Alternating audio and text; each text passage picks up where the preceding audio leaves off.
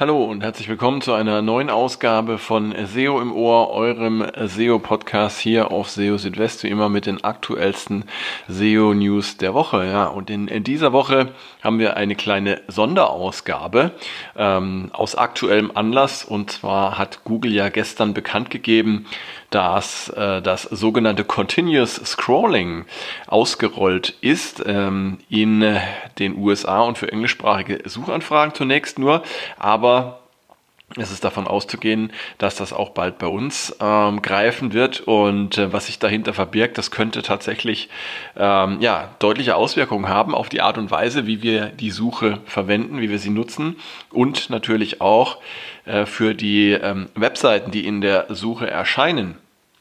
Und äh, ja, in dieser Ausgabe von SEO im Ohr möchte ich euch mal ein bisschen beschreiben, was hinter Continuous Scrolling zu verstehen ist und äh, ja, welche Auswirkungen damit möglicherweise verbunden sein werden. Ja, also äh, wie gesagt, ähm, in dieser Woche, genauer gesagt am Donnerstag, hat Google äh, bekannt gegeben, dass Continuous Scrolling für ja, die meisten englischsprachigen Suchanfragen in den USA in der mobilen Suche ausgerollt wurde. Continuous Scrolling bedeutet jetzt eines, und zwar ist es jetzt nicht mehr notwendig, ähm, von den ersten Suchergebnissen, von den sogenannten Top 10, von der ersten SERP, ähm, auf äh, einen Button zu klicken, um zu weiteren Ergebnissen zu kommen. Das heißt, man kann einfach, ähm, wie ihr es vielleicht auch kennt, aus anderen Apps wie zum Beispiel Twitter, Instagram und so weiter. Man kann einfach weiter scrollen und sieht dann weitere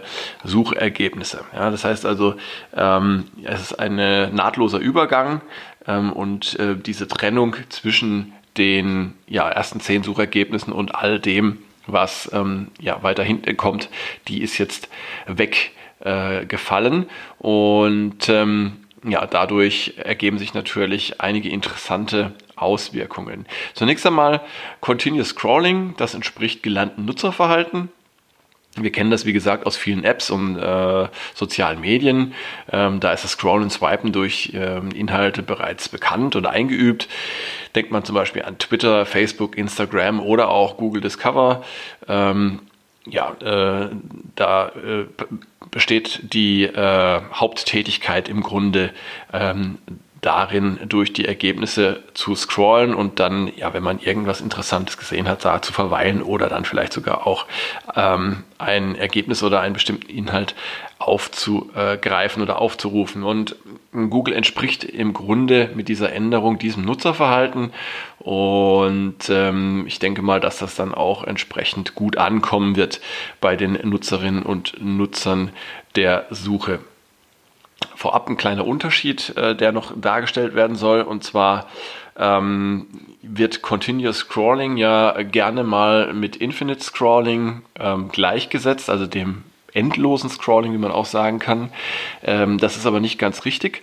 Denn ähm, zwar fällt die Paginierung für die ersten äh, Suchergebnisse weg, das heißt aber nicht, dass man äh, eben endlos durch die Suchergebnisse scrollen kann, bevor man äh, einen Button klicken muss, um weitere Ergebnisse aufzurufen. Ein solcher Button erscheint tatsächlich, wenn man runterscrollt, ähm, durch einige Ergebnisse. Allerdings äh, erscheint der erst nach ähm, ja, so vielen Ergebnissen wie bisher auf vier Suchergebnisseiten Seiten verteilt waren, also in etwa plus minus nach, äh, nach 40 Ergebnissen.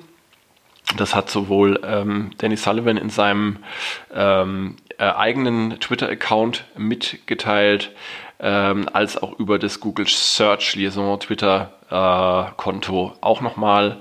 Das heißt, äh, hier wichtig zu unterscheiden, Continuous Scrolling ist eben nicht Infinite Scrolling. Ähm, aber nichtsdestotrotz äh, sieht man eben, dass diese Grenze zwischen den Top 10 und dem Rest der Suchergebnisse ähm, einfach äh, verschwimmt oder einfach nicht mehr vorhanden ist. Äh, daraus ergibt sich natürlich die Frage, ähm, wird äh, durch diese Feed-Darstellung denn vielleicht die Bedeutung von Webseiten im Feed abnehmen, wenn man einfach so ähm, durchscrollen kann. Also wenn die Suchergebnisse künftig als Feed und nicht mehr in Form einzelner Suchergebnisseiten bereitgestellt äh, bereitgestellt werden, dann äh, sinkt natürlich auch die Aufmerksamkeitsspanne ein wenig, denn äh, wenn mehr Inhalte verfügbar sind, dann fällt ein einzelnes Ergebnis auch weniger auf. Und hier ist natürlich auch interessant, ob Google das zum Anlass nehmen wird, irgendwann die Inhalte auf den Suchergebnisseiten anzupassen und sie so zu gestalten, ähm, dass es weniger auf Klicks ankommt und die Nutzer möglichst viele Informationen im Feed finden. Äh, und sollte das passieren, dann wird die Bedeutung von Webseiten äh, in den Suchergebnissen abnehmen. Und ähm, ja, muss man abwarten. Das ist natürlich erstmal Spekulation, aber vorstellbar ist es auf jeden Fall. Fest steht, die Suchergebnisse rücken näher zusammen. Äh, früher galt ja der Grundsatz, wenn du etwas wirklich gut verstecken möchtest, dann packe es auf die zweite Suchergebnisseite von Google. Äh, und genau damit ist gemeint, dass die meisten Suchergebnisse jenseits der Top 10, äh, zumindest bisher, so gut wie keine Klicks erhalten haben. Denn diese Klicks konzentrierten sich bisher auf die Ergebnisse der ersten Suchergebnisseite. Und mit dem Wegfall der Barriere zwischen den Suchergebnissen oder zwischen den Suchergebnisseiten äh, büßen die Top 10 auch einen Teil ihrer Privilegien ein. Und es ist davon auszugehen, dass zwar weiterhin die Klickrate für die oberen Platzierungen ein gutes Stück besser sein wird als für Ergebnisse weiter hinten, doch werden die Übergänge weicher und kontinuierlicher sein. Und das gilt vor allem für die Klickraten äh, zwischen Platz 10 und den folgenden Ergebnissen. Unklar ist dabei noch, ähm, wie sich die Klickrate insgesamt entwickeln wird. Auf jeden Fall wird es bessere Chancen für die zweite Reihe sozusagen geben. Also Webseiten, die bisher nicht den Sprung in die Top 10 geschafft haben, äh, sich aber kurz dahinter äh, befinden, die äh, dürften von der aktuellen Entwicklung profitieren. Denn zukünftig wird es nicht mehr so wichtig sein, ob Google ein Ergebnis jetzt auf Platz 10 oder 11 rankt. Die Chancen ähm, auf Klicks dürften in diesem Bereich ähnlich sein und das ist eben anders als zuvor. Auf diese Weise erhalten auch weitaus mehr Websites Chancen auf eine nennenswerte Klickanzahl aus der Suche als bisher. Dafür müssen aber die etablierten Websites mit zumindest leichten Einbußen rechnen, denn äh, so, solange die Gesamtanzahl der Klicks insgesamt in etwa gleich bleibt, wird die Umverteilung zugunsten der weiter hinten rangierenden Ergebnisse zu Abstrichen auf den vorderen Plätzen führen. Wird es Veränderungen bei den Positionen in der Google Search Konsole geben? Das ist ja auch eine Frage, die sich daraus ergeben kann.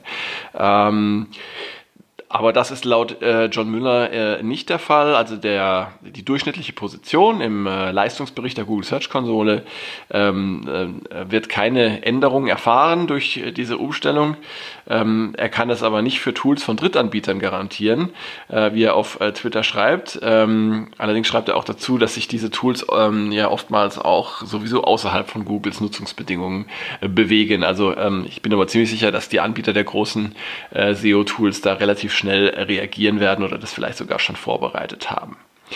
Ähm, zu erwarten ist äh, mehr Abwechslung auf den Suchergebnisseiten. Denn, ähm, die Frage, wie viele Ergebnisse einer Domain oder einer Website auf einer Suchergebnisseite erscheinen sollten, ähm, ja, diese Frage äh, wird durch die äh, Umstellung auf Continuous Scrolling neu zu stellen sein bei der bisherigen Konzentration auf die erste Suchergebnisseite stellt es einen besonderen Vorteil für eine Website dar, wenn sie gleich mehrfach auf dieser Suchergebnisseite erschien. Äh, das gilt zum Beispiel im Zusammenhang mit den sogenannten Indented Search Results, bei denen bis zu vier Treffer einer einzigen Domain untereinander äh, erscheinen können.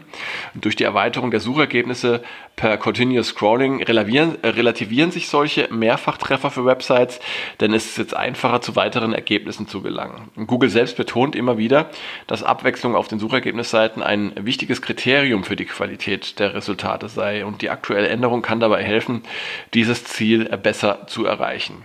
Ja, wie sieht's denn mit äh, bezahlten Suche-Ads aus, also mit SEA, äh, Google Ads? Google wird sich ähm, sicherlich auch Gedanken auf die Auswirkungen von Continuous Scrolling auf die Suchewerbung bzw. auf die bezahlten Ads gemacht haben. Hier gilt im Grunde ähnliches wie für die organischen Suchergebnisse. Es ist also davon auszugehen, dass die ganz oben gelisteten Anzeigen etwas weniger Klicks erhalten werden. Dafür kann Google aber mehr Anzeigen ausspielen, die beim Scrollen erscheinen. Und die Kalkulation wird hier vermutlich zum Ergebnis gekommen sein, dass es insgesamt zu steigenden Einnahmen durch Anzeigenklicks äh, kommen wird, auch durch diese Umstellung. Sonst hätte das Google wahrscheinlich nicht ähm, gemacht. Anzeigenkunden werden dadurch möglicherweise Änderungen in ihren Kampagnen feststellen, sowohl bei der Anzahl der Klicks als auch beim durchschnittlichen äh, Klickpreis. Dieser dürfte für die Top-Platzierungen insgesamt leicht fallen. Ja, zusammenfassend kann man sagen, eine scheinbar kleine Änderung in der Suche wird äh, vermutlich für viele Änderungen sorgen. Angefangen bei der Verteilung der Klicks über die Zusammensetzung der Suchergebnisseiten bis hin zu Auswirkungen auf Google Ads. Im Sinne der User Experience ist das Continuous Scrolling als Fortschritt zu werten, denn äh, das Scrollen durch die Suchergebnisse entspricht gewohntem Nutzerverhalten und äh, die Vielfalt der Treffer wird außerdem unterstützt. Dafür erhalten einzelne Ergebnisse dann äh, vielleicht etwas weniger Aufmerksamkeit. Auf all das werden sich äh, auch die Betreiberinnen und Betreiber von Websites äh, und die SEO und SEA-Welt einstellen müssen. Es bleibt also auf jeden Fall spannend. Äh, abzuwarten bleibt auch, wann das Ganze dann ähm, außerhalb der USA und auch für andere Sprachen ausgerollt wird und ob es vielleicht sogar auch mal auf dem Desktop möglich sein wird, ähm, auf die Paginierung der Suchergebnisse zu verzichten. Ja, so viel äh, erstmal äh, dazu. Wir wissen äh, natürlich im Moment noch nicht äh, alles, was es äh, zu wissen gibt. Das wird man also erstmal abwarten müssen, wie sich das Ganze dann tatsächlich ähm, auswirkt und ob die äh, Vermutung, die ich jetzt hier angestellt habe, ob die dann auch zutreffen werden. Ähm, auf jeden Fall ist das jetzt mal ein, ein Google-Update wieder, das ähm, spannend und interessant ist und ähm, das auf jeden Fall auch, ja, denke ich mal, ähm, Bewegung in äh, das ganze Thema Suche und SEO äh, bringen kann. Und ja, damit sind wir auch schon am Ende dieser äh, Sonderausgabe von SEO im Ohr. Ich freue mich, dass ihr eingeschaltet habt und reingehört habt und würde mich natürlich sehr freuen, wenn ihr auch das nächste Mal wieder dabei wärt bei der nächsten Ausgabe von SEO im Ohr. Und in der Zwischenzeit versorge ich euch auf SEO Südwest mit den aktuellsten SEO News rund um Google, äh, Bing und Co. Ja, und noch der Hinweis, wenn ihr Themenwünsche habt, Fragen, Anmerkungen, Kritik, dann äh, schreibt mir gerne an info.seo-südwest.de oder über die einschlägigen sozialen Medien. Da könnt ihr mich auch finden. Und äh, würde mich natürlich auch sehr freuen, wenn ihr SEO im Ohr auf Spotify folgen würdet. Ähm, den Link dazu findet ihr in den Show Notes. Ja, und jetzt erstmal eine gute Zeit für euch. Macht's gut. Bis dann. Ciao, ciao. Euer Christian.